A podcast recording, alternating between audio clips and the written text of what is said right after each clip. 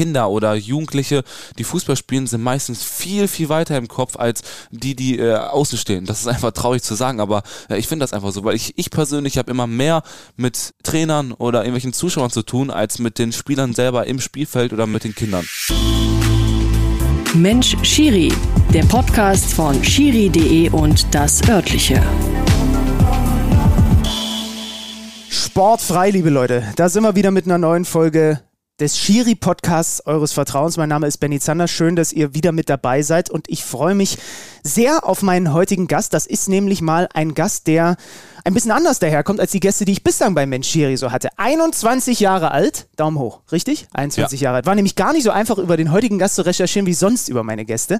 Er ist quasi der erste Social Media Schiedsrichter Deutschlands, hat auf TikTok, ich habe extra nochmal nachgeguckt, über, festhalten, 675.000 Follower, über 50.000 bei Instagram. Tja, und vielleicht sorgt er mit seinem Content, mit seinen Videos dafür, dass wir bald nicht mehr ganz so ein großes Nachwuchsproblem im deutschen Schiedsrichterwesen haben. Ich würde mich sehr darüber freuen und sage, hallo, Pascal Martin, herzlich willkommen hier im Podcast. Hallöchen, ich freue mich mega, dass ich hier sein darf. Pascal, viele Leute, denen bist du sicherlich schon mal untergekommen als ein, ich darf das sagen, mit meinen über 30, darf ich jetzt auch langsam so Boomer-Begriffe benutzen, als ein TikTok-Phänomen. Normalerweise ist die Einstiegsfrage eine andere bei diesem Podcast, die, die stelle ich dir auch gleich, aber du heißt auf TikTok nicht Pascal Martin, sondern du heißt Qualle. Warum? Wo kommt dieser Name her? Es ist eine ganz witzige Geschichte. Ich hatte damals mit einem Lehrer äh, Unterricht gehabt und der hat mich mal Pasquale genannt. So immer, wenn ich gerade etwas gemacht habe, was nicht so gut war, hat er mich immer Pasquale genannt. Und dann irgendwann später dachte ich drauf, ey, eigentlich voll der coole Name, Qualle so. Und dann habe ich diesen Namen genommen, Qualle. also eigentlich ganz witzig. Hättest du, weil es gibt ja auch so, ah, jetzt fällt mir, jetzt fällt mir die eine Band nicht ein. Es gibt so Bands, die haben sich irgendwann einen Namen gegeben und dann sind sie erfolgreich geworden und bekannt und dann äh, gibt es so Bandmitglieder, die sagen, ja, hätten wir das gewusst, hätten wir uns vielleicht noch mal ein paar Gedanken mehr über den Namen gemacht. Jetzt bist du halt auf TikTok als Qualle bekannt wenn du damals gewusst hättest, dass du mit dem Kanal so durch die Decke gehst, hättest du, hättest du dir den an, einen anderen Namen gesucht? Nein, auf gar keinen Fall. Ich, okay, bin, ich bin sehr zufrieden, dass ich diesen Namen habe, aber muss auch dazu sagen, ich wünsche mir dann schon, wenn man dann im privaten ähm, Lebensbereich dann mich mit Pascal anspricht, dann nicht mit Qualle, weil ich versuche das immer zu trennen, mein Social Media Ding und mein Privatleben, ja. weil das sind ja immer zwei Paar Schuhe. Aber ich kann förmlich hören, also wir reden ja nachher dann noch ausführlich ähm, äh, darüber, wie du überhaupt da bei TikTok so durch die Decke gegangen bist. Ich kann förmlich hören, wie du manchmal irgendwo langläufst und irgendeiner irgendwo von der, von der Straßenecke, ey, Qualle ruft, oder? Ja, auf jeden Fall. Ist schon öfters passiert. Aber eigentlich, also eher, eher mehr so auf dem Sportplatz. So in der Stadt oder so jetzt nicht so, okay. aber so eher auf dem Sportplatz. Ah ja, okay. Dann fangen wir an mit der wichtigsten Frage, die ich in diesem Podcast ja immer versuche herauszufinden mit meinen Gästen und Gästinnen. Warum bist du Schiedsrichter geworden? Ja, erstens wie viele andere Schiris glaube ich auch, einfach weil ich kein Fußball spielen kann. also das ist wirklich immer so, so die Standardantwort, die ich mal benutze. Aber auch einfach, weil ich bin schon immer so jemand gewesen, der hat immer Sachen gemacht, die so eigentlich niemand macht oder die so eher Leute machen, die vielleicht ja, oder so, ich habe immer Sachen gemacht, die nicht so viele Leute machen. Ich mochte das immer so Dinge zu tun, äh, wo jetzt vielleicht nicht so viele Leute darauf Bock hatten. Ne? Und mhm. wie alle damals Fußball gespielt haben, war ich halt einfach nur mal der, der in der Pause immer den Ball weggenommen hat und gesagt hat, das ist ein Freistoß hier. also so war ich immer drauf, drauf gewesen. Wobei man dazu sagen muss, ich habe jetzt durch die äh, vielen Interviews mit den Bundesliga-Schiris gelernt, da sind schon auch ein paar echt ganz gute Kicker dabei. Mhm. Also ähm, also unter anderem mit Per Mertesacker in Hannover äh, Schröder gespielt und auch Daniel Siebert, Patrick Ittrich, wobei der dann äh, natürlich auch äh, äh schwer verletzt irgendwann dann leider äh, nicht mehr kicken konnte. Aber äh, also das ist ja so ein bisschen das Klischee, ne? Ja, also genau, ich, ich genau. Hatte das, ich hatte das früher ja auch, dass ich so mir dachte, naja, der, der uns jetzt gerade pfeift, der wird einfach nur nicht bei dem Verein untergekommen sein oder die Mannschaften wollten ihn nicht und deswegen pfeift er jetzt. Ja. Was aber ja im Umkehrschluss nicht bedeutet, dass man keine Ahnung vom Fußball hat. Ja, das ist halt so, ne? Das ist halt einfach so eine, heutzutage so eine Standardantwort, die einfach jeder Schiri sagt, ja, weil ich kein Fußball spielen kann, weil das halt so jeder behauptet, ne? Mhm. Wenn du als Schiri irgendwo auftrittst im unteren Bereich, dann heißt es immer eigentlich mal sofort, oh, du bist bestimmt Schiri geworden, weil du kein Fußball spielen kannst. So, ne? Das ist einfach so diese Standardantwort äh, dann, die ich immer gebe, weil, ähm, aber ich muss auch dazu sagen, ich kann sowieso kein Fußball spielen. ähm, ähm, wie liefen denn, lass uns mal so ein bisschen durchgehen bis zum heutigen Tag, wie das so bei dir alles lief. Wann hast du angefangen mit dem Pfeifen? Mit 14 Jahren. Mit 14. Ja. Erinnerst du dich noch so an deine ersten Spiele? Wie liefen die? Ich erinnere mich noch an mein allererstes Spiel, weil ich mein allererstes Spiel direkt eine rote Karte zeigen musste. In der achten Spielminute wegen einer Notbremse. Mit 14 im allerersten Spiel direkt ja. eine Notbremse. Und das hat sich wie angefühlt? Ähm, das war schon geil. Nein, das war nicht. Also ich, ich habe mich aber ganz komisch gefühlt, weil ich nämlich weiß, dass ich echt einen bösen Blick vom Trainer bekommen hatte. Und ich habe danach noch ein paar Wörter vom Trainer bekommen, tatsächlich, obwohl eigentlich Notbremse nur mal Notbremse ist. Da muss ich rot zeigen. Und dann gibt's auch keine Argumentation mehr. Ja, aber hätte auch ein Auge zudrücken können, weil er hat damit ein Tor verhindert, ne, mit der Aktion. Und von daher muss ich da einfach rot zeigen. Ähm, aber es war im ersten Moment schon erstmal so ein Gefühl, ähm, man hat sich ein bisschen komisch gefühlt, so, weil mhm. jeder guckt einen an und alle fragen sich, boah, ey, ne, du machst jetzt hier nur einen auf Dicken und sowas, aber ich versuche natürlich eigentlich nur das umzusetzen, was mir gesagt wird. Du warst 14 und was für eine, was für eine Jugend hast du da gepfiffen? Äh, D-Jugend, also so 11, 12 Jahre alt. Ah ja, okay. Also konnte man sich, also zumindest das Problem, was, was, worüber ich mit manch anderem jetzt auch schon gesprochen habe, hattest du zu Beginn nicht, was aber auch ja total Sinn ergibt. Also du solltest halt als 14-Jähriger vielleicht auch nicht unbedingt anfangen, direkt 18-Jährige zu pfeifen. Ja, das wäre ne? nicht gut. Das wäre das wär überhaupt nicht gut. Ja. Und, wie, und wie lief das dann? Also hast du relativ regelmäßig dann sofort hintereinander weg Spiele gepfiffen jedes Wochenende? Genau, ich habe jedes Wochenende gepfiffen und irgendwann mal so nach dem dritten Spieltag kam ich auf meinen Schiri Obmann zu und habe zu ihm gesagt, hör mal zu, kannst du mir nicht vielleicht mehr Spiele geben? Und dann habe ich, glaube ich, in der Woche drei Stück gepfiffen. Mein Obmann hat sich natürlich gefreut. Andere, alle Leute haben sich gefragt, was hat der denn für ein, für ein Vogel? Warum will er so viele Spiele pfeifen? Aber es hat mir in meinen 14 Jahren damals so viel Spaß gemacht und ich habe damals den PC gespart. Also von daher war das eigentlich sehr, sehr gut. Ja, gut, ja. Und, und aber äh, äh, war das gut vereinbar mit deinem restlichen Alltag mit Schule und allem? Also oder, oder ist es schon dann, wird es dann als 14-Jähriger auch schon stressig, wenn man das so intensiv machen will? Boah, ich muss dazu sagen, eigentlich, ähm, ich ging auf eine Schule, wo wir nie Hausaufgaben auf hatten und wo wir echt aus der Schule rauskamen und ich dann, also ich war so ein durchschnittlicher Schüler, also ich habe so kaum, ich war generell jemand, der wenig gelernt hat und so, aber ich habe trotzdem so viele Sachen gekonnt okay. und deswegen habe ich mich eigentlich eher immer so auf die Schiri-Sachen und sowas konzentriert, weil mir es einfach sehr viel Spaß gemacht hat. Und warum ich auch immer so oft gepfiffen hatte, war einfach, sobald ich dieses Spiel angepfiffen habe, war ich einfach in meiner Welt. Ich konnte alle Probleme außenrum einfach vergessen. Es war einfach so wie, wenn man heutzutage zum Psychologen geht oder so. Ne? Es mhm. hat sich einfach unfassbar gut angefühlt. Wie kamst du überhaupt, wenn du sagst, dass du kein, selber kein guter Kicker bist, wie kamst du auf die Idee, Schiri zu werden? Ähm, ich hatte damals einen Freund, der hat auch äh, selber Fußball gespielt und äh, im Verein und ich habe dann damals mit 13 Jahren tatsächlich auch mit Trainer angefangen. Und ähm, wenn du ja Trainer bist, dann musst du ja sehr oft auch so Hallenturniere, irgendwelche Spiele pfeifen, ne? weil es halt auch keine Schiris gibt und so. Und dann habe ich in meinem allerersten Turnier so ein paar Spiele gepfiffen und im zweiten Turnier bin ich zu der Turnierleitung gegangen, habe gesagt, ey, hör mal zu, kann ich nicht vielleicht jedes Spiel pfeifen? Dann guckt er mich so an, aber was ist denn mit deiner Mannschaft? Ja, das macht eben so ein Elternteil da oben, weil ich wollte auf einmal nur noch weiter pfeifen. so, ne? Und dann habe ich, äh, kam ich immer darauf, quasi Schiri zu werden. Natürlich habe ich auch schon so in der Freizeit oder spiele auch in der Freizeit immer sehr gern Fußball, aber ich habe irgendwie nie die Motivation dafür gehabt, irgendwie im Verein zu spielen. Aha. Hast du denn, also wie war denn, bevor du angefangen hast, dein Blick auf die Schiedsrichter? Weil so wie das jetzt klingt, ist das ja etwas, was sehr aus dir selbst herauskam oder hattest du trotzdem auch, wenn du Fußball im Fernsehen geguckt hast, wenn du irgendwie, keine Ahnung, Spiele bei euch in der Ecke geschaut hast, hattest du immer schon so ein bisschen auch einen Blick auf die Schiris? Also ich muss dazu sagen, äh, das ist ja eigentlich so auch das große Problem von vielen Leuten, dass ja viele Leute immer so eine Meinung über den Schiedsrichter haben, ohne überhaupt zu wissen, wie das vielleicht ist oder so. Und auch ich habe natürlich damals mit meinen 13, 14 Jahren als großer Arminia-Fan vom Fernseher gesessen und habe wirklich mich über Situationen aufgeregt. Hast du gepöbelt? Äh, schon öfters mal, ja, ja. Aber ich muss halt dazu sagen, als ich dann mal allererstes Spiel hatte und ich dann so immer mehr da reinkam, dann habe ich erstmal so richtig gespürt und gemerkt, ey, das ist eigentlich gar nicht so einfach so, dich da hinzustellen und das Ganze zu machen. Und äh, das mache ich jetzt auch hier nicht, um mich irgendwo hinzustellen, aber seitdem habe ich auch wirklich nicht mehr im Stadion oder vom Fernseher irgendwelche Schiris angemacht oder beleidigt. Da muss ich wirklich auch ehrlich sein, weil ich halt einfach selber weiß, wie sich sowas anfühlt. Ich äh, saß stattdessen vom Fernseher damals in der Bundesliga mit einem College-Block und habe äh, Dennis Altekind verfolgt, wie er läuft, wie er was und was anzeigt und habe mir mal alles aufgeschrieben. Ah, geil, ja. Okay, cool. Ähm, und was hast du festgestellt so in deinen ersten Spielen? Was, was sind so die größten Herausforderungen, was du vorher vielleicht auch nicht gedacht hättest? Was ist, was ist das Schwierige am Pfeifen? Boah, einfach dieses ähm, Durchsetzungsvermögen, weil du musst einfach, und das ist ein großes Problem von mir gewesen, wenn du jetzt einen Spieler eine gelbe Karte zeigst und er versucht mit dir zu diskutieren, dann solltest du natürlich als Chiri normalerweise sagen, stopp, nein, gelb ist gelb, jetzt geh von mir weg. Aber ich als Chiri habe damals in meinen jungen Jahren schon immer, immer sehr viel angefangen zu diskutieren, einfach weil ich jung war und gar nicht wusste, wie man damit umgehen soll und so. Also ich finde, das Wort Durchsetzungsvermögen ist auf jeden Fall sehr, sehr wichtig und du hast eine sehr, sehr große Verantwortung. Ne?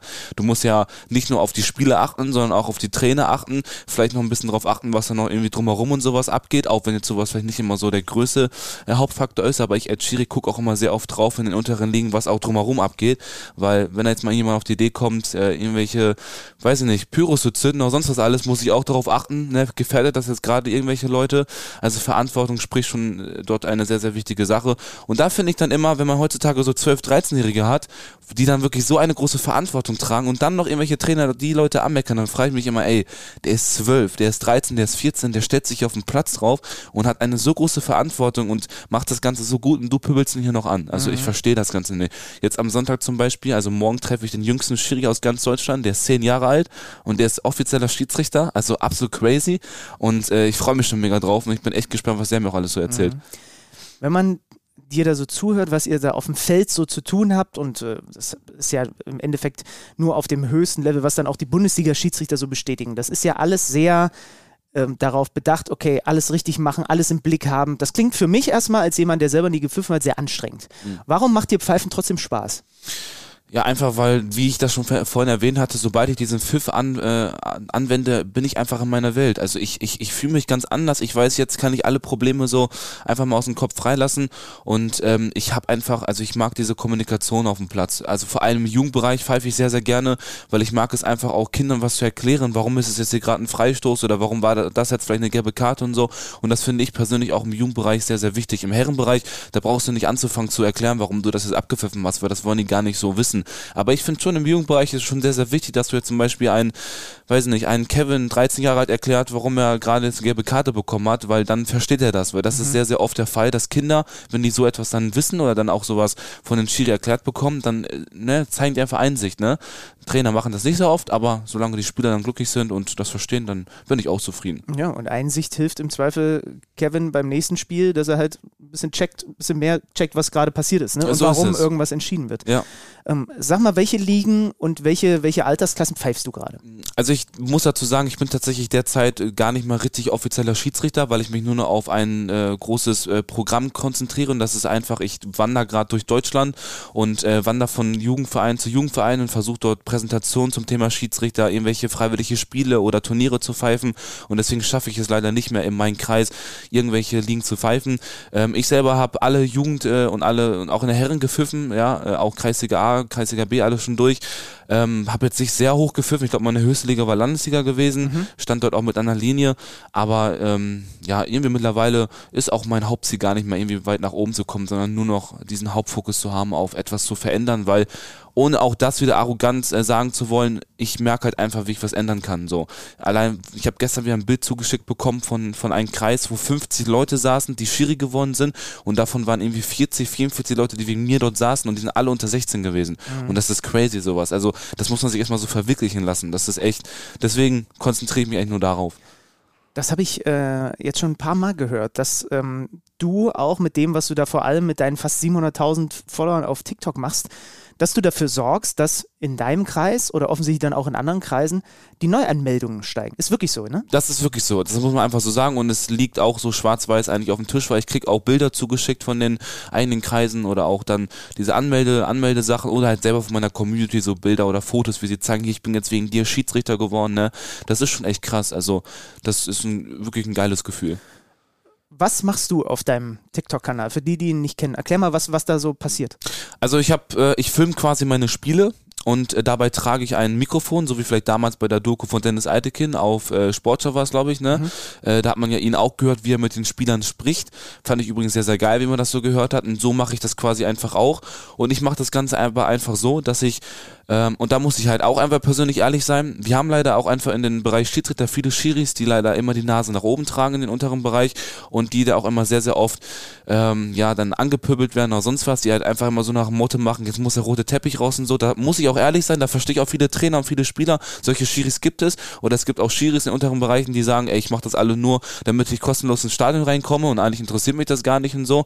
Ähm, aber ich äh, versuche halt einfach dort in den Videos den Kindern zu erklären, was passiert jetzt hier, warum habe ich das abgepfiffen. Ich äh, zeige dort, wie ich mit den Kindern spreche, dass auch Kommunikation einfach etwas ist, was sehr, sehr wichtig ist und vor allem halt einfach, dass der Schiedsrichter einfach mehr Respekt haben, äh, gegenüber haben muss, weil das, was, wo wir uns gerade befinden, das ist, das geht nicht. Also wir befinden uns ja derzeit in einer, in einer Zeit, wo, wo es zur Normalität genannt wird, dass äh, zu einem Schiri gesagt wird, ey, ne, du bist doch blind oder äh, hast du es nicht gesehen oder sowas. Ne, bestes Beispiel da mit Dennis Eitekin, mit der Situation, wenn ich dazu nur kurz was sagen kann, äh, viele Leute beschweren sich darüber und sagen, das war doch gar keine harte Beleidigung. Also das war äh, Pokal gegen äh, Bayern Mainz und Bo Genau. Svensson, der quasi hingerufen hat, äh, ihr, seid ihr blind oder was? Und Genau. daraufhin wurde er rausgeworfen. Genau, uns. und ich muss dazu sagen, das Problem ist, warum sich viele Leute darüber beschweren, ist halt einfach, weil das in der Kreisliga ein, ein Satz ist, den du alle fünf bis zehn Minuten hörst. So, das ist in der Kreisliga voll normal.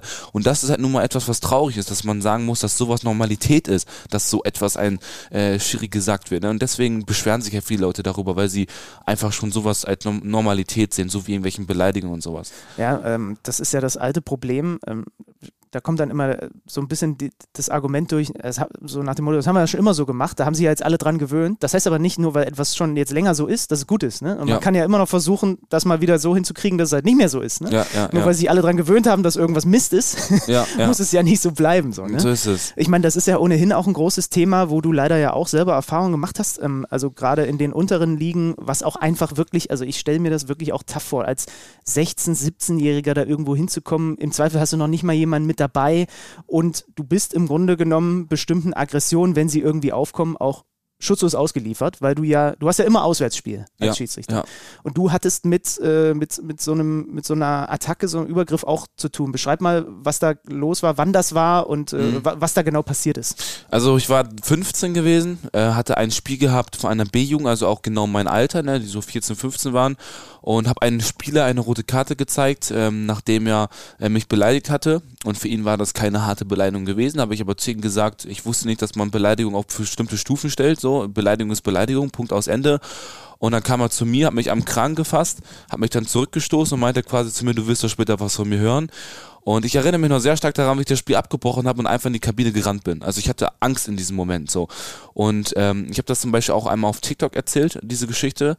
Was ich dann in den Kommentaren gelesen hatte, war schon sehr, sehr, ja, hat mir schon sehr wehgetan, weil da waren sehr viele Leute, die reingeschrieben haben, boah, äh, Feigling oder ähm, ne, was bist du denn für ein Mädchen und sonst was so, ne, aber ähm, ich war 15, ne? Die sollen mal in alle in der Situation vor dir So stecken. Du es, bist ja. da alleine, hast gefühlt äh, eine Traube an Spielern um dich rum. Ja. Wie, wie war denn die, äh, was war mit den Erwachsenen, was war mit, den, mit dem Trainer? Mit, haben die in irgendeiner Art und Weise versucht, da einzugreifen? Oder? Überhaupt nicht. Das ist das, was mich auch bis heute immer noch sehr beschäftigt. Sei es irgendwelche Zuschauer, die dort standen, da waren nämlich viele Zuschauer, weil es nämlich ein Derby-Spiel war, oder irgendwelche Trainer, es hat niemanden interessiert. Also es war, es war allen Leuten dort egal. Ich habe danach auch nur meine Sachen gepackt, hatte mein Schiri-Obmann damals so angerufen und bin dann gefahren. Aber es hat niemanden dort interessiert. Das Ganze ging übrigens bis nach Kaiserau vor das Sportgericht. Ende des Lieds war, dass ich dort alleine saß und das nach zwei Minuten quasi einfach, dass dort vorbei war, weil niemand gekommen ist von denen, die quasi dort angeschuldigt waren, weil entweder war das denen egal oder die wussten selber, dass sie einen Fehler gemacht haben. Aber ich finde es halt traurig, dass heutzutage du als Schiri noch nicht mal diese Sicherheit hast, so, ne? Ähm, ne? Und das ist halt einfach, ja, verstehe ich nicht, vor allem als 15-Jähriger. Ja, und es kann halt nicht angehen, dass du irgendwann nur noch bei jedem Schiedsrichter irgendeinen dabei haben musst, der aufpasst, dass nichts passiert, weil dann äh, können wir es auch gleich ganz lassen. Was ist, was ist da rausgekommen vom Sportgericht? Äh, der Spieler hatte eine ganze Saison Sperre bekommen und Okay. dann kam auch irgendeine Geldstrafe rein, aber die wurde irgendwie unter den Verein ausgemacht. Also da wusste ich jetzt tatsächlich Okay. jetzt nichts von. Ähm, aber auch dort vielleicht so von mir, ich persönlich finde, was Strafen und sowas angeht, sollten wir viel, viel härter sein, weil ähm, ein, ein, ein Spieler, der auf dem Platz jemanden vielleicht schlägt oder sowas, das, da betiteln das viele Leute immer so als Emotion, aber für mich ist sowas, hat nichts mit Emotion zu tun, weil sobald du einen Menschen schlägst, dann machst du es einfach, weil du es willst in diesem Moment, so. Punkt aus Ende. Und ich finde halt einfach, da kannst du nicht sagen, ihr kriegt jetzt eine Geldstrafe und der Spieler macht eine Saison Pause. Nein, ich finde, da sollte eine viel härtere Strafe dann rein, weil der Spieler wird nach einem Jahr äh, wieder zurückkommen und äh, vielleicht dann das Ganze nochmal machen. Vorschlag da von mir, selber dieses ganze Jahr lang als Strafe bestimmte Spiele pfeifen und selber mal in so eine Situation kommen. Und dann verspreche ich dir, wird er das nicht nochmal machen und wird dann auch später sagen, ey, ich habe vielleicht Bock, Schiri zu werden. Du warst 15, als das passiert ist. Mit Ja. 14 hast du angefangen. Genau. Das heißt, das war quasi noch fast in deinem ersten Jahr als Schiedsrichter. Wie nah dran war es, dass du äh, dann die Pfeife an den Nagel hängst und keinen Bock mehr drauf hattest? Ich habe zwei Monate lang aufgehört und wollte tatsächlich auch ganz aufhören, bis also meine Mutter, muss ich sagen, die stand sehr hinter mir, hat zu mir gesagt, ey Pascal, ne, äh, versuch's doch mal, probier's doch mal und bin auch sehr stolz darauf, dass sie es damals so zu mir gesagt hatte und ähm, ja, habe dann quasi wieder angefangen. Aber es hat zwei Monate gedauert und vor allem ich konnte in dieser Zeit gar keinen Sportplatz mehr betreten. Also sobald ich einen Sportplatz irgendwie betreten hatte, kam alles sofort hoch. Ne? Und ähm, in meinem Spiel danach, was ich wieder gepfiffen hatte, das habe ich dann in meiner Heimat gepfiffen, da habe ich dann auch Applaus bekommen, als ich den Platz betreten hatte und das war sehr, sehr schön. Ja, man muss sich dann wahrscheinlich wieder so ein bisschen rantasten, ne? Ja. Also das kann ich mir schon vorstellen. Hast du denn, hast du irgendeinen also ich weiß gar nicht, ob man das so sagen kann, aber hast du irgendeinen Rat, wenn anderen Schiedsrichtern, auch vielleicht Nachwuchsschiedsrichtern und Schiedsrichterinnen sowas, sowas passiert? Also sagen wir mal in der Situation selbst. Ich meine, darauf vorbereiten kann man sich wahrscheinlich nicht so nee, wirklich, nee, ne? Nee, nee, geht nicht. Weil das passiert halt einfach in dem Moment und man, man ist wahrscheinlich komplett baff, weil man sich gar nicht, weil man gar nicht glaubt, dass es einen mal erwischt, obwohl Mhm. dieses Thema ja gibt, aber ähm, Hast du irgendeinen Rat, wie man vielleicht dann damit umgeht, wenn es passiert ist? Mhm. Also selber in der Situation würde ich eigentlich immer jeden raten, ähm, vielleicht das zu tun, was man vielleicht selber davon hält, weil ich finde immer so, ich mag das nicht anderen Leuten zu sagen, in so einer Situation, mach am besten das und das, weil du als Mensch selber weißt in der Situation, was du am besten machen solltest. Was dann danach passiert, kann ich eigentlich nur jedem sagen, immer offen darüber reden, weil das ist immer eine Sache, wo man immer mit, am besten vielleicht mit Freunden, mit der, mit der Familie oder vielleicht mit einem Schiri-Obmann, dann mit Schiri-Kollegen darüber sprechen sollte, weil man sollte sich nicht in hineinfressen und vor allem ähm, nicht, nicht, nicht so überheblich sein und dann sofort wieder sagen, boah, ich will nächste Woche wieder anfangen zu pfeifen, sondern wirklich erstmal ein bisschen das Ganze sacken lassen. Verarbeiten. Genau, verarbeiten, weil sowas braucht immer so ein bisschen, weil sobald du nämlich sagen wir mal, das passiert und eine Woche später pfeifst du wieder, dann werden mit Sicherheit in diesem Spiel einige Konzentrationsfehler passieren, weil du halt einfach noch mit deinem Kopf in, den, in der Woche davor drinne bist und ähm, du als Schiri brauchst mehr als 100% Konzentration. Ja? Sobald du einmal deine Konzentration weglässt, dann könnten in diesem Bereich so viele Fehler passieren. Wahrscheinlich in der Situation könnte man trotzdem so generell so ein bisschen sagen, was nichts bringt, ist selber gegen zu eskalieren. Genau, ja, oder? das also auf jeden Fall nicht irgendwie zurückschlagen, aber für mich persönlich auch, wenn man, wenn es soweit kommen sollte, dass einer einen schlägt, natürlich wehren. Also natürlich nicht einfach dort sich schlagen lassen, weil äh, ich finde halt einfach, wenn, wenn da jemand auf mich zukommt, dann sollte ich mich jetzt nicht auf den Boden legen und mich dann schlagen lassen, bis dann irgendjemand kommt und sagt, stopp, jetzt ist vorbei, sondern ne, das, man sollte schon äh, versuchen, sich irgendwie die Hände vor einen vorzubeugen und dann irgendwie so oder wehren zu lassen. Oder wie du, oder raus aus der Situation. Ne? Genau, also, genau. Wenn das halt möglich ist. Ja. Ja, ja, aber auch da muss ich zum Beispiel sagen, da finde ich zum Beispiel wieder, normalerweise sollten wir beide gar nicht so weit gehen, um uns über solche Dinge Gedanken Ja, machen. natürlich, ja. Weil eigentlich sollte genau das ja eigentlich nicht passieren. Aber da finde ich halt einfach das Traurige, warum müssen wir beide jetzt hier sitzen und uns darüber Gedanken machen, was könnte ein Jungschiedsrichter vielleicht in so einer Situation machen, weil so etwas gehört sich, also das ist mehr als absoluter äh, Bullshit, was dann dort passiert. Ne? Also man sollte niemals sich irgendwie auf sowas vorbereiten oder sonst was, weil eigentlich darf sowas nicht passieren. So. Mhm. Hast du neben diesen Quatschrückmeldungen, so nach dem Motto, da hat einer einen Schwanz so was vollkommener Käse ist, hast du auch viele Rückmeldungen bekommen von Schiedsrichtern, denen das auch passiert ist? Ähm, sehr, sehr viele. Vor allem sehr viele junge Schiedsrichter. Ähm, ich habe tatsächlich mit einem äh, Schiri, der ist 13 und äh, der wurde, das äh, sollte, also es war damals wohl auch in der Zeitung gewesen, der wurde bewusstlos geschlagen auf dem Platz. Und ähm, der Trainer hatte wohl danach auch irgendwie so ein Jahr Sperre oder sowas bekommen. Aber der Junge zum Beispiel hat mir einen, so eine Videobotschaft geschickt gehabt. Das war auch erst kurz vor knapp einem Jahr oder so. Und hat dann drinnen gesagt gehabt, ja Pascal, ähm, ne, mir ist das und das passiert, kannst du mir nicht vielleicht irgendwelche Tipps geben und ich will eigentlich weiterpfeifen. Und das hat mich schon sehr berührt. Das muss man sich mal reinziehen. Da ist ein 13-Jähriger, der wird auf dem Platz äh, bewusstlos geschlagen von irgendeinem Trainer, der erwachsen ist, der vielleicht noch Kinder hat oder so, nur weil er jetzt, er hat einen Abseits sich erkannt gehabt, so, ne? Und das muss man sich einfach nur reinziehen. Und ich denke immer, jeder kreisiger Schiri weiß das. Du als Schiedsrichter ohne Assistenten Abseits zu erkennen, das ist das ekelhaftste, was es gibt, weil du stehst im Spielfeld und du kannst nicht sehen, wer jetzt hast hier wann. keine Chance. Das geht nicht, Also- überhaupt nicht. Du kannst, das, das noch nicht mal, der beste, noch nicht mal Colinda hat sowas geschafft in der Kreisliga. Das funktioniert nicht, ehrlich, weil das, das, das geht nicht. Also mir, ich würde schon, ich würde schon daran scheitern, wenn ich äh, Schiri Assi an der Seitenlinie wäre. Selbst da würde ich, und das ist ja dann meine einzige Aufgabe, ne? Ja, und ja. selbst dadurch diese gegenläufigen Bewegungen und alles. Aber was, was, was glaubst du, also wie, wie kriegt man das irgendwie eingedämmt? Also die Strafen anheben, Mhm. ähm, da bin ich ehrlicherweise auch ein Fan von, bei sowas, wenn sowas passiert, äh, härter durchgreifen.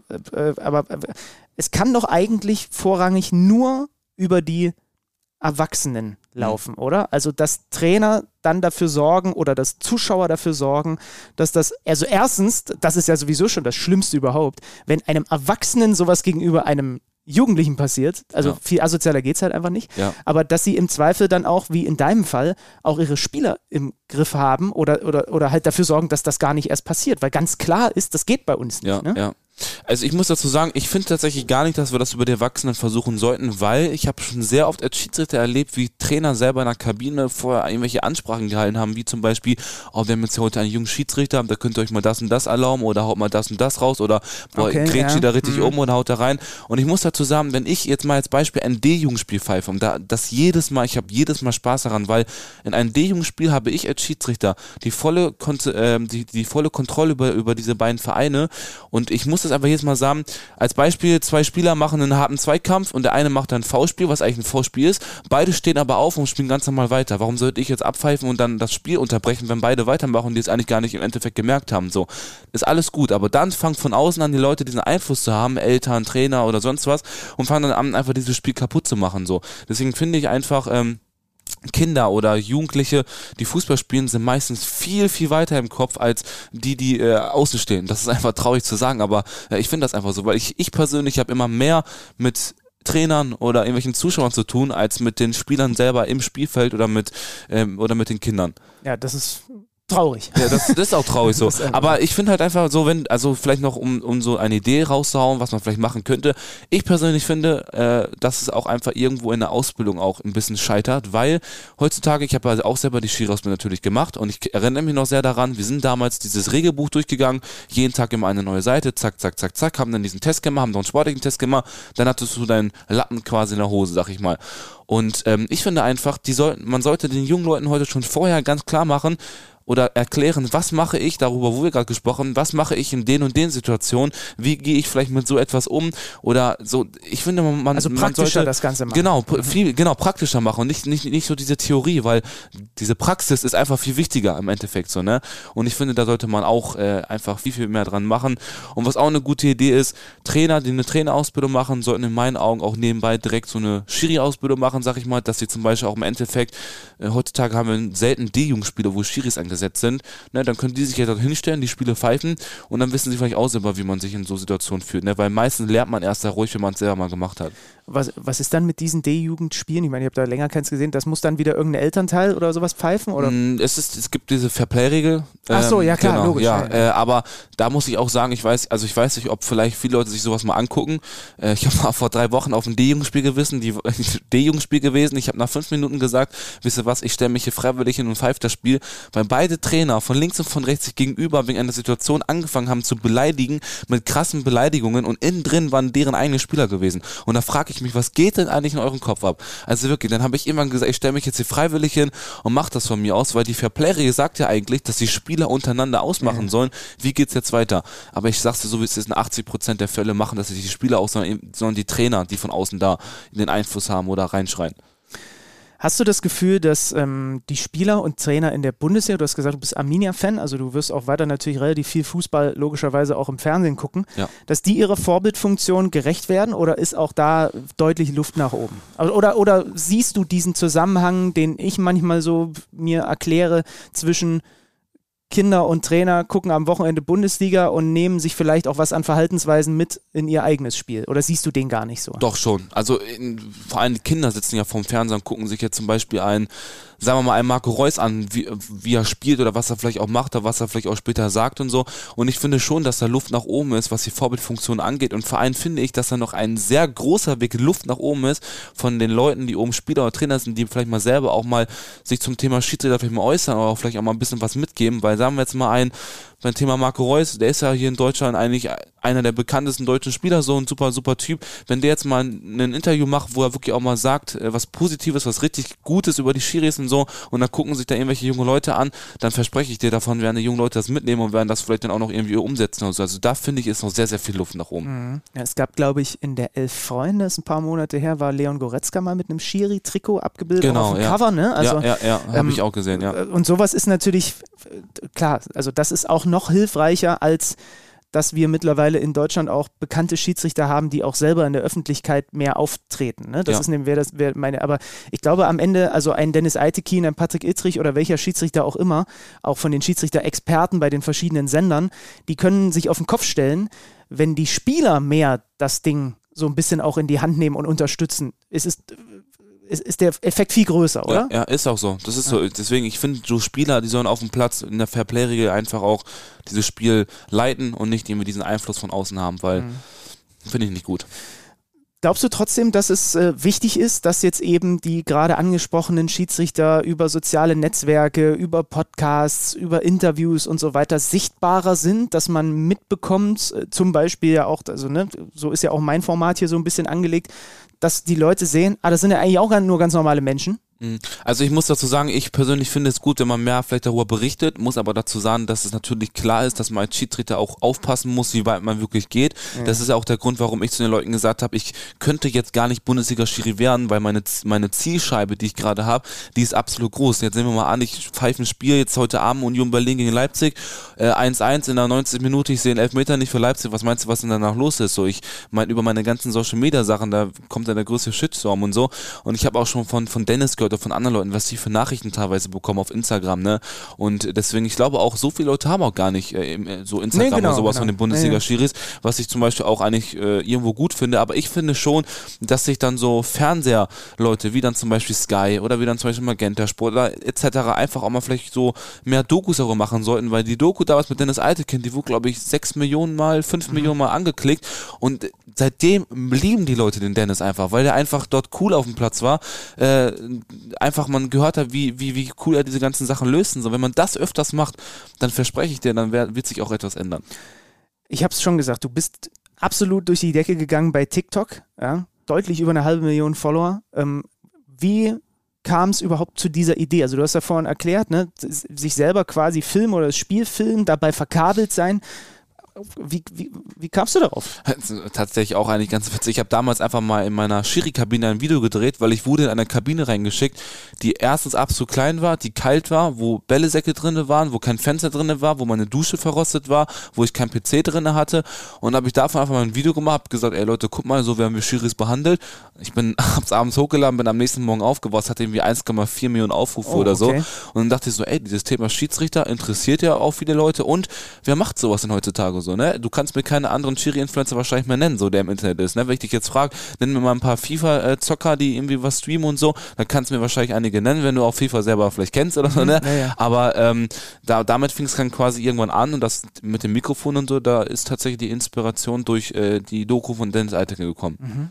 Und du hast relativ schnell gemerkt, dass die Leute das catcht, wenn du da, also wenn die einfach hören können, wie du auf dem Feld redest, weil, und, und man hört ja gleichzeitig äh, auch die Spieler, was ich ja, ja auch super cool finde. Also ja. gerade auch in den unteren Jugenden, ich finde das ja total, also das können wir stundenlang anhö ja, an, anhören, so. weil halt einfach man auch die Nachfragen von ihnen hört. Das ist halt einfach süß, ne? Ja, also. vor allem in der Kreisliga ist das witzig, wenn dann irgendwelche Leute auf einen zukommen und dann so irgendwelche dumme Sprüche oder sowas raushauen. ich muss dazu sagen, ich, ich fokussiere mich natürlich eher auf diesen positiven Bereich, also ich zeige sehr, sehr selten Situationen, wo ich vielleicht mal auf dem Platz irgendwie äh, beleidigt wurde oder so, muss aber auch dazu sagen, dass es weniger geworden ist, seitdem ich so dieser TikToker bin oder dieser Star-Influencer passe ich auch mal ein bisschen auf mit diesem Wort Star-Influencer, weil ich will nie so dieser Arrogante sein, der sich so selber so nennt, weil sowas macht man nicht, weil ich bin immer noch Pascal, Pascal Martin und nicht äh, irgendjemand in einem Promi, der irgendwo rumläuft, aber ähm, ich muss schon sagen, schon eine, eine sehr, sehr coole Sache und äh, da sollen auf jeden Fall noch sehr, sehr coole Sachen passieren oder kommen oder äh, wir planen gerade ein, ein sehr großes Projekt, aber da kann ich gleich noch ein bisschen was zu erklären, aber das, da kommt was richtig Geiles jetzt doch zu, wo ich noch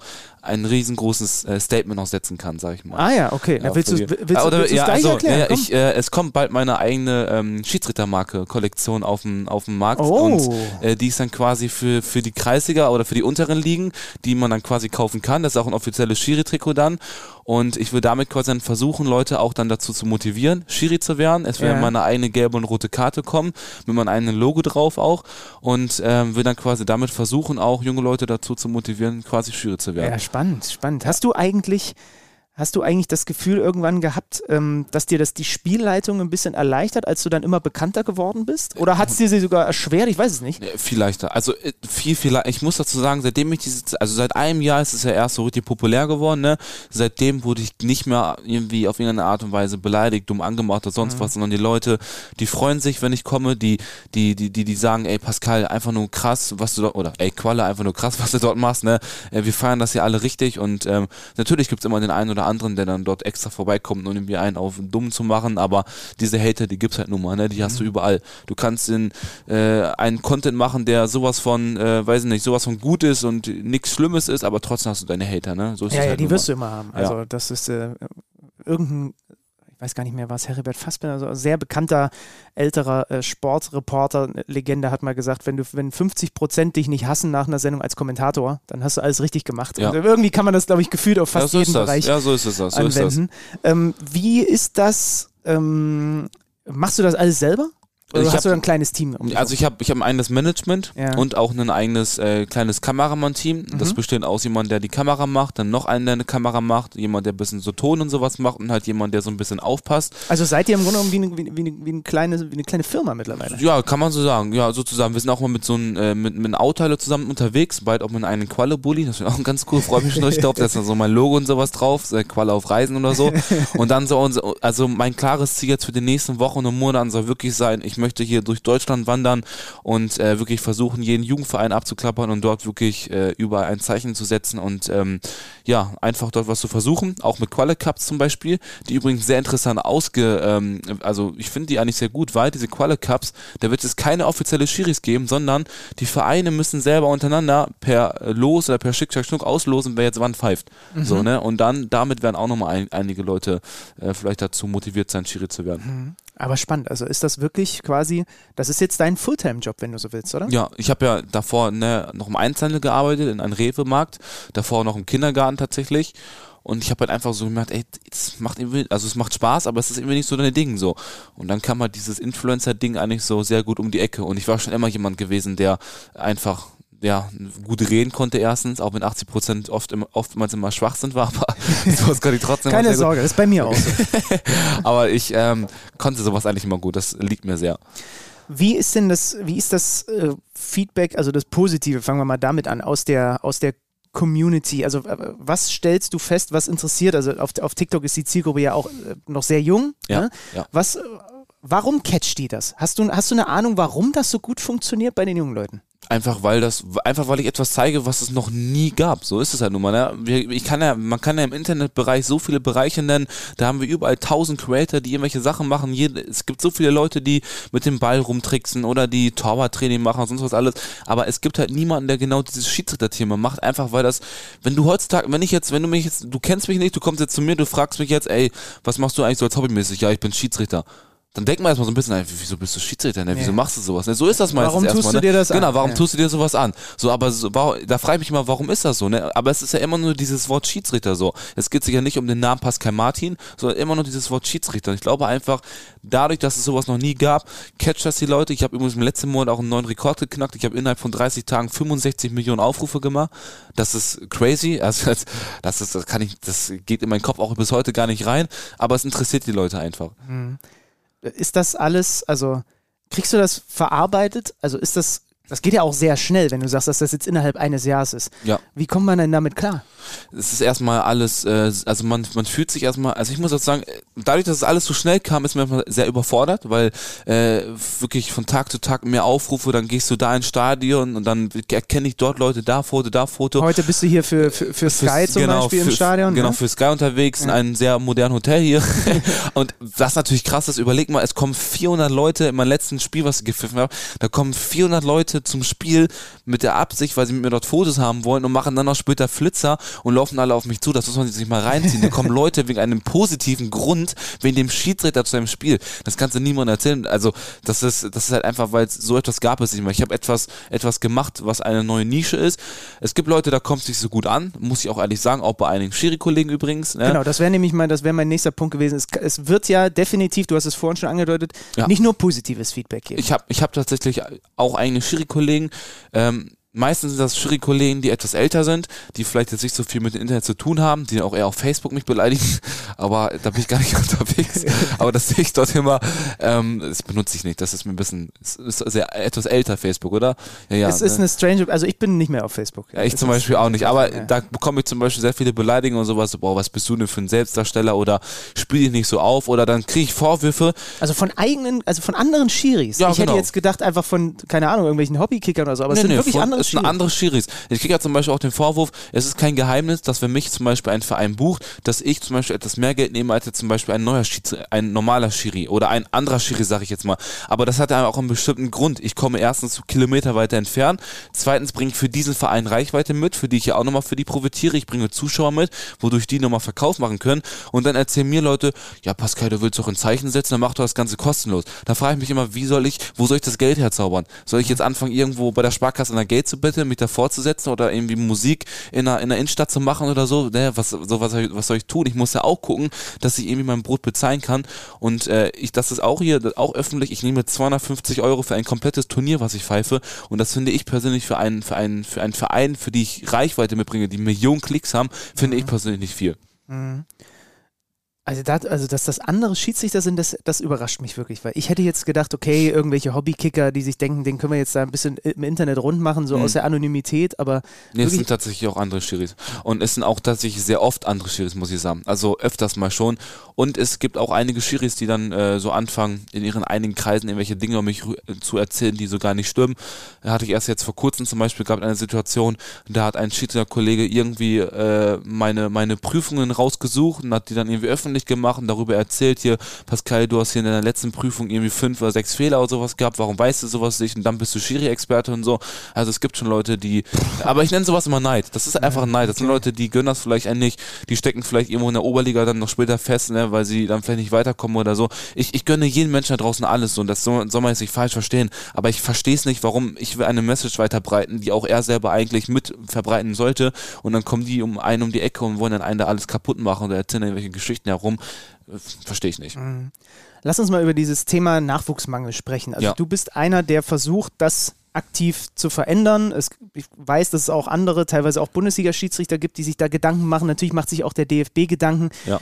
Wie kriegen wir, also braucht es, kann es nur über solche Formate und Ideen und, und, und äh, TikTok-Accounts wie deinen und so gehen, weil dort halt einfach die Jungs und Mädels sind, die wir erreichen wollen und auch müssen, wenn wir irgendwann mal wieder nicht mehr davon reden wollen, mhm. dass wir ein Riesenproblem haben im Nachwuchs?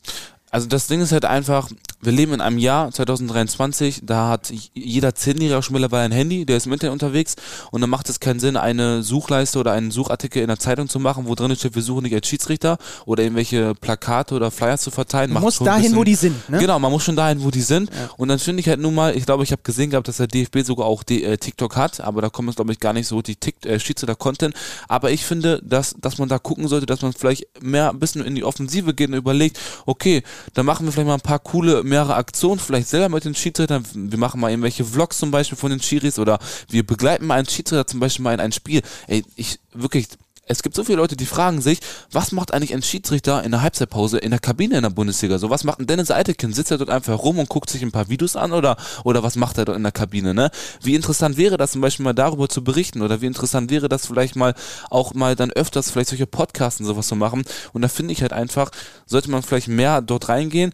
Ich zum Beispiel würde jederzeit sagen, wenn der DFB mich jetzt fragen würde, ey Pascal, hast du nicht Bock uns dabei zu unterstützen? Ich würde jederzeit sagen, ich würde sofort helfen, ich würde sofort den DFB dort mit reinnehmen und äh, auch mit denen zusammen vielleicht was machen, irgendwie mit dem Bundesliga-Schiris irgendwie was machen oder so. Ich würde sofort Ja sagen und dort unterstützen, weil ich sage so wie es ist, ich glaube daran, wenn man das macht, dann wird sich einiges ändern, hundertprozentig. Wir müssen nur irgendwie, und das wollen wir glaube ich irgendwie alle, ich ja auch, sonst würde ich ja zum Beispiel diesen Podcast auch nicht machen, wir müssen irgendwie halt an dieses Image ran. Ne? Mhm. Und äh, wir müssen davon wegkommen, dass auch, so wie mein Gefühl auch früher war, naja, das ist einer, der wurde beim, beim Fußball in der Schule immer als letzter gewählt und äh, warum tut der sich das eigentlich an? Also wir müssen irgendwie an diese, an diese negativ behafteten Dinge ran und die umflippen, dass die Leute merken, nee, das kann auch Spaß machen.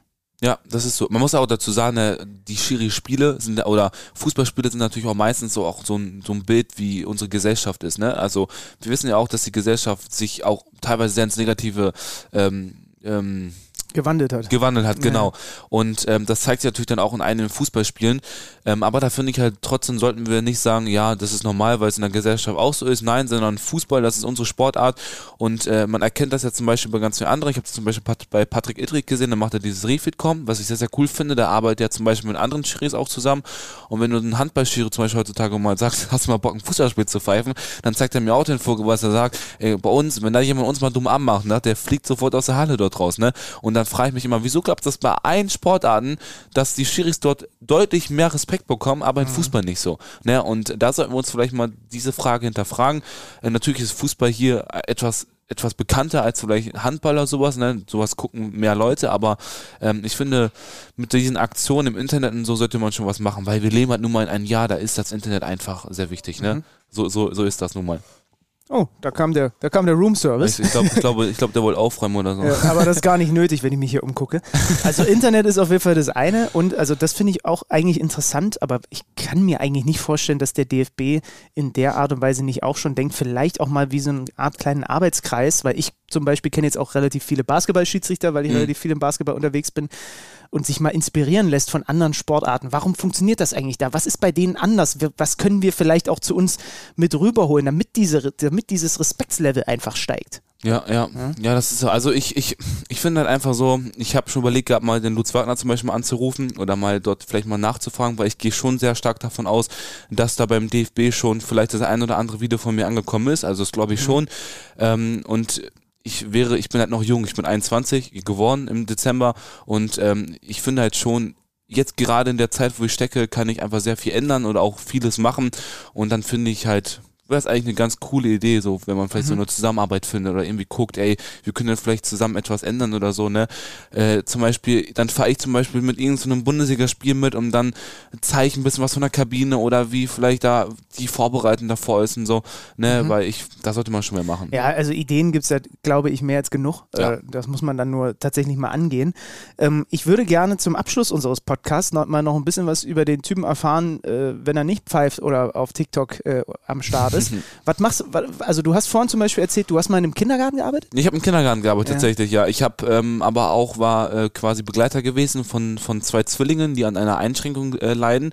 Ähm, äh, und äh, ich befasse mich sehr, sehr viel mit diesem Thema sozial und auch so mit Menschen oder ich mag es halt einfach, Menschen auch zu helfen, denen es vielleicht nicht so gut geht.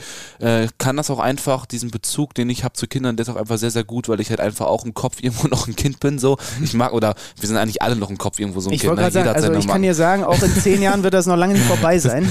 Das ist halt so, jeder hat irgendwo seine Kindlichkeit, aber ähm, ja, das ist halt so das, was ich im privaten Bereich halt sehr oft mache, dass ich irgendwie, weiß ich, äh, im, zum Beispiel früher, als ich noch, als ich mittlerweile bin ich umgezogen, aber als ich früher noch zu Hause gewohnt habe in meiner Siedlung, war das so gewesen, wenn ich rausgegangen bin, da sind die Kinder aus dem Haus gestürmt und dann haben wir immer in der Siedlung irgendwelche äh, Spiele gespielt. Auch wenn ich 18 oder 19 war, ich habe trotzdem da mit den Kids gespielt. Hier das legendäre Spiel Tomate zum Beispiel, falls du das kennst. Nee, Äh, sag kennst du das nicht? Ja, das ist ein bisschen schwer. Ich musste mir das auch erstmal erklären lassen von den Kindern. Die sagen, boah, das ist das beste Spiel, was es gibt und so. Das dauert lange, um das Ganze zu erklären. Okay. Aber es hat Spaß gemacht auf Ich jeden Fall. googeln gleich, Ja, ja? Oder, oder was wir auch gemacht haben, ist, wir haben immer so Sachen auf die Straße gelegt, ne, so Jacken oder sowas, haben uns so zwei Tore gebaut. ja, das haben wir alle gemacht. Ja, Ja, ja, und ja. dann haben wir so Fußball gespielt und dann ist der Ball immer in so einen Käfig reingeflogen, wo Schafe drinne waren. Und dann war ich immer derjenige, der mal reinspringen musste und den Ball mal rausholen wollte oder musste. Und einmal war der Zaun sogar unter Strom. Ui. Ja, das war okay, das ist aber, also nicht nachmachen bitte, wer auch Nein, immer gerade zuhört. Nicht, machbar. Äh, hattet ihr denn bei euch in der Ecke oder Nähe auch irgendwo einen klassischen Bolzplatz? Weil ich hatte zum Beispiel das große Glück, ich bin auf dem Dorf aufgewachsen und da war, ich konnte zum Bolzplatz, ich habe drei Schritte von mir zu Hause gemacht, Ja. da war da der Bolzplatz. Und das war natürlich für, für mich, also ich habe ja wirklich jeden Tag Fußball ges Mhm. gespielt. Entweder, weil ich halt, ich habe im Verein gespielt, zweimal die Woche trainiert habe, einmal gespielt und an jedem anderen Tag habe ich auch Fußball Mhm. gespielt. Und das ist schon, also dieses Bolzplatz-Ding ist ja auch so ein, äh, ist ja auch so ein, so ein Thema, was man immer mehr hat. Ja, äh, man sieht nicht mehr so viele Kiddies auf den Bolzplätzen, weil sie dann doch irgendwie eher mit anderen Dingen beschäftigt sind. Wie war das bei dir? Ich muss dazu sagen, wir hatten einen Sportplatz bei uns in der Ecke, aber der gehörte der Stadt, also unserer Stadt damals, deswegen war der immer geschlossen. Ne? Das Ja. gibt ja immer diese Regel dort. Äh, deswegen mussten wir immer, glaube ich, fünf oder sechs Kilometer weit fahren, aber in den jungen Jahren im Sommer hat man das natürlich mit dem Fahrrad gemacht. Ne? Das äh, geht ja eigentlich easy. Und dann haben wir natürlich auch mal Fußball gespielt, so ist es nicht. Aber wenn man überlegt, aber wenn ich so überlege, als ich damals so 13, 14 war, wie viele Leute dort eigentlich auf dem Sportplatz immer waren und Fußball gekickt haben, vor allem im Sommer. Und jetzt mittlerweile, das ist schon echt einfach weniger geworden. Ne? Aber das hat einfach auch viel mit unserer Gesellschaft zu tun und mit diesen ganzen Internetsachen. Ne? Heutzu- Mediennutzung und so, ne? Genau, Ja. heutzutage hier dieses legendäre Spiel Fortnite, was alle spielen auf einmal so, wo die stundenlang davor sitzen und so, ähm, das stimmt schon. Aber genau das ist halt dann die, die, dieser Ansatz, den, den der DFB haben kann, zum Beispiel, ey, jetzt sitzen alle drinne, früher hat man das vielleicht äh, über draußen versucht, indem man Plakate verteilt hat oder so, aber jetzt machen wir es einfach über die Medien, äh, dann bei TikTok zum Beispiel mal ein paar Videos hochladen oder Instagram, dann sehen die Leute das und dann vielleicht schafft man damit was. Glaubst du, dass dir dieses, also diese soziale Ader, die du offensichtlich hast, dieser Umgang mit, mit Kindern, auch da als du im Kindergarten gearbeitet hast, das ist doch sicherlich extrem hilfreich dann auch für auf dem Platz, wenn du, wenn du, wenn du. Nachwuchsspiele ja, pfeifst, ne? Ja, also auf jeden Fall. Das, das merkt man mir auch einfach an. Wenn ich als Schiri ein Spiel pfeife, bei mir im Spiel gibt es immer mindestens drei Witze, die ich machen muss zu den Kindern, weil es einfach dazugehört. Weil wenn ich schon vorher den Kindern signalisiere und denen zeige, ey, hört mal zu, ganz locker. Ist ein Kreisligaspiel, wir sind ja nicht in der Champions League im Finale oder so, wo gerade äh, Paris gegen Bayern spielt, oder so, sondern einfach alles ganz locker und so. Es geht hier heute um Spaß. Dann wissen die Kinder auch, wie sie mit mir umzugehen haben, so, ne? Mhm. Und wenn mal ein Kind zum Beispiel mal etwas lauter wird, so, das gehört auch dazu, so, das, das ist halt nun mal so. Dann sagst du dem Kind, ey, hör mal zu, dann holst du ihn zu dir ran, redest mit ihm, aber da auch so immer ganz, ganz wichtig, schmeißt dich mit den Karten herum, sondern Kommunikation ist viel wichtiger im Jugendbereich, so. Da auch vielleicht für die Jungschiris da draußen so als Tipp von mir persönlich. Natürlich bin ich jung und einige Leute fragen sich, du bist 21, du hast die Erfahrung vielleicht noch gar nicht so richtig gemacht und so, aber ich kann jedem sagen, Kommunikation auf dem Feld mit den Kids ist viel, viel wichtiger, als wenn du jetzt jemandem eine gelbe und eine rote Karte zeigst, weil daraus lernst du halt einfach nur mal nicht. Wenn du ein Kind klar machst, ey, hör zu, dass da vorne mit einem gestreckten Bein reinzugrätschen, das geht nicht, ne, mach das bitte nicht mehr, geh dich jetzt bitte entschuldigen, dann lernt man daraus viel mhm. mehr. Ja, du hast ja auf jeden Fall im, im Nachwuchsbereich also genug Erfahrung gemacht. Du hast, also, ne, also ja, ja, ja, ja, ja, und das ist ja auch mal schön, äh, darüber zu sprechen, weil das kam bislang, also äh, auch hier in diesem Podcast äh, noch zu kurz, also so diese Amateur- und diese Nachwuchsschiene, so, aber das sind ja auch, sind ja ganz andere Spiele als Profispiele. Ne? Also man ja. muss ja ganz anders damit umgehen und dann gibt es ja auch nochmal zwischen Erwachsenen und, und Spielen von Kindern ganz große Unterschiede. Ja, um ne? sowas von. Also ich pfeife tatsächlich keine Herren mehr, weil ich, also mein letztes Spiel, was ich als Herren hatte, da wurde ich wirklich ähm, also es ist so gewesen, wenn ich zu einem Herrenspiel gefahren bin, da war es meistens so, da haben dann solche Leute gesagt, oh, jetzt muss der rote Teppich raus, jetzt kommt wieder der Mr. Schiedsrichter und so. Und wenn ich dann irgendjemand eine gelbe Karte gesagt habe, ja, was soll das denn eigentlich? Ja, kannst du dir den Twitter erstmal auf TikTok angucken und so, so ein mhm. Scheiß, den du hier machst und so. Und dann habe ich jemand gesagt, hör zu, ist schon echt traurig, dass ich das so sagen muss, aber ich pfeife kein Herren mehr, weil bei euch finde ich keinen Ansatz mehr, irgendwie was zu ändern, sondern im Jugendbereich ist der Ansatz, um was zu ändern, weil die Jugend, die Kinder sind unsere Zukunft ich bin auch noch, gehöre auch noch damit dazu, würde ich mal so behaupten.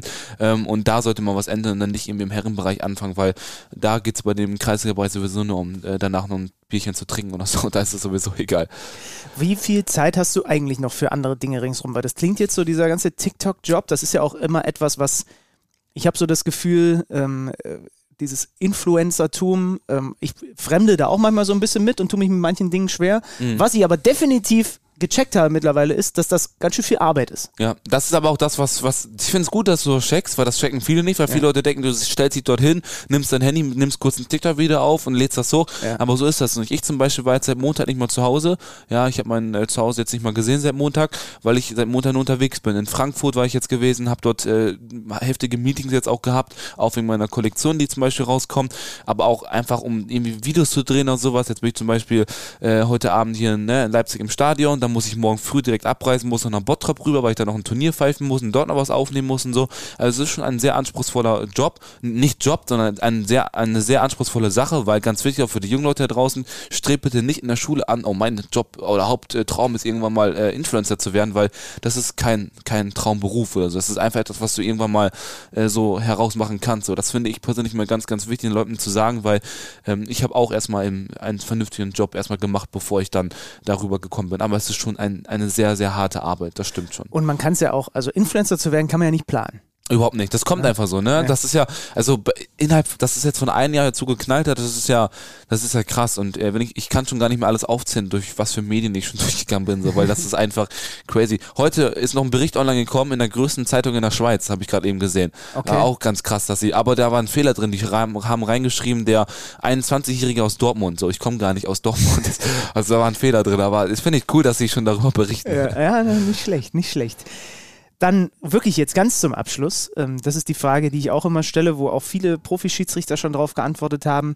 Ich bin die gute Fee. Ich sehe vielleicht nicht so aus, aber ich bin es jetzt in dem Fall mal. Ja. Und du darfst dir was wünschen, auch mehrere Sachen für die Schiedsrichter und Schiedsrichterinnen in Deutschland. Und bei dir möchte ich es vor allem hören für Amateur- und Nachwuchsbereich. Mhm. Was wünschst du dir für deine Kollegen und Kolleginnen? Ich wünsche mir erstmal in erster Linie äh, dass sie, dass sie irgendwie nicht mehr auf dem Platz irgendwelche ähm, Situationen mehr erleben, wo sie vielleicht angegangen werden oder irgendwie äh, beleidigt werden oder sonst was alles, weil sowas hat einfach niemand äh, irgendwie äh, verdient. Und ähm, ja, ich, ich, ich, ich wünsche mir einfach auch für, für, für meine Kollegen, dass wenn jetzt zum Beispiel ein Chiri da ist, der vielleicht einen Traum hat, irgendwann mal höher zu pfeifen, äh, dass er das vielleicht auch schafft, dass er seinen Traum verwirklichen kann und dass er den halt einfach durchzieht. Weil sehr oft ist es ja heutzutage so, dass du deinen Traum aufgibst wegen irgendwelchen anderen Leuten, die dir vielleicht sagen, ey, hör mal zu, ne, du bist das und das. Auch ich habe damals sehr viele dumme Kommentare bekommen, als meine Videos noch nicht so viele Aufrufe hatten und so. Aber heutzutage laufen sie mir hinterher, ja, und wollen da irgendwas von mir. Aber das ist schon so ein, ein Traum, den ich anderen Leuten so eigentlich schon so äh, sagen würde, ne, eigentlich so der Haupttraum für die anderen Leute oder so, wenn du die Fee bist und du kannst dir was äh, da verwirklichen, dass niemand mehr in diesen unteren Ligen von den Chiris auf irgendeine Art und Weise mehr geschlagen wird oder angegangen wird oder äh, sowas in diese Richtung, sondern dass jeder mit Respekt einfach behandelt wird. Kriegst du viele Rückmeldungen so nach dem Motto, Pascal, ich, ich hänge die Pfeife an den Nagel oder Pascal, äh, äh ich habe ich hab jetzt deine Videos geguckt, weil das habe ja selbst ich bei diesem Podcast hier schon ab und zu mal äh, bekommen, dass Leute plötzlich wieder Lust bekommen zu pfeifen oder so, was ja auch ja. total schön ist, aber das andere wahrscheinlich auch, ne? 283 Leute haben äh, aufgehört, die mir es geschrieben haben. Ich schreibe sowas mit tatsächlich. Die äh, meisten waren unter 16, auch welche so 283 haben, haben aufgehört, weil sie gesagt haben, ich fühle mich einfach nicht gut oder ich wurde im letzten Spiel irgendwie geschlagen oder angegangen oder beleidigt und ich höre leider als Schiedsrichter auf. Ich mhm. äh, mache das mit einer Access-Tabelle und schreibe schreibe das alles dort rein, weil ich das einfach für mich haben möchte und äh, dann sagen kann zum Beispiel, ähm, jetzt zum Beispiel wie neue Schiri sich jetzt anmelden, ey, ich habe etwas jetzt geschafft von der Zahl her, ähm, aber das ist schon, das ist schon echt krass. Aber ich krieg so, solche Rückmeldungen natürlich immer, ne? Und es sind immer die gleichen Dinge. Also wenn du heutzutage einen Schiri zum Beispiel fragst, ähm, ne, warum willst du kein Schiri, oder jemand fragt, warum willst du kein Schiri werden? Ja, weil ich habe Angst, geschlagen zu werden. Ich habe Angst, beleidigt zu werden. Ich habe Angst, irgendwie einen Fehler zu machen. Das sind doch immer diese Standardaussagen, die jeder sagt so. Also wir alle wissen, wo das Problem liegt. So, wir haben das Problem vorliegen, aber wir, wir, wir suchen nichts oder fangen nicht an, das umzusetzen, das zu ändern, so, weil wir haben ja eigentlich die besten Voraussetzungen, weil wir wissen, was das Problem ist, warum wir so wenige Schiedsrichter haben. Wir können einfach anfangen, irgendwie was zu ändern, aber es passiert nicht. Ja, ist nicht so easy, aber vielleicht, ich habe die Hoffnung nicht aufgegeben, ich bleibe mal weiter Optimist, das bin ich ja. nämlich. In manchen Dingen bin ich auch ein bisschen abgestumpft, aber vielleicht kriegen wir das mit dem Nachwuchsproblem wirklich noch irgendwie in den Griff. Ich hoffe es. Und ganz im Ernst, ich finde das, äh, also sind wir ehrlich, mit der Reichweite, die du mittlerweile auch hast, du müsstest halt auch dir keine Gedanken um das Nachwuchsproblem in der deutschen Schiedsrichterei machen, sondern könntest einfach deine Videos machen, könntest deine Kollektion rausbringen, könntest, so könntest Geld verdienen dort und ja. alles wäre gut und deswegen äh, Chapeau und Hut ab, auch wenn ich gerade keinen auf habe, dass du trotzdem irgendwie Bock hast, da auch für die Leute an der Pfeife ein bisschen was zu verbessern. Finde ich echt Dankeschön, cool. Dankeschön. Und äh, danke für, ja, für dieses ausführliche Gespräch, dass du so spontan Zeit gefunden hast, hier bei mir bei Menschiri zu Gast gewesen zu sein. Danke, ähm, dass du mein Hotelzimmer warst. viel Spaß heute Abend im Stadion. Ich hoffe, Dankeschön. wir sehen und hören uns bald wieder. Und das Gleiche, liebe Freunde, gilt natürlich auch für euch. Danke, dass ihr mit dabei gewesen seid. Das war Mensch Schiri, die Februarausgabe 2023. Wenn ihr mögt, bei Spotify oder Apple, es gibt die Möglichkeit, ich wiederhole mich jeden Monat, diesen Podcast zu bewerten, Rezensionen zu hinterlassen, Sterne zu vergeben. Das hilft unserem kleinen Liebhaberprojekt hier sehr. Das waren Pascal und ich. Liebe Grüße und habt eine gute Zeit. Tschüss. Ciao, ciao. Mensch Schiri, der Podcast von schiri.de und das örtliche.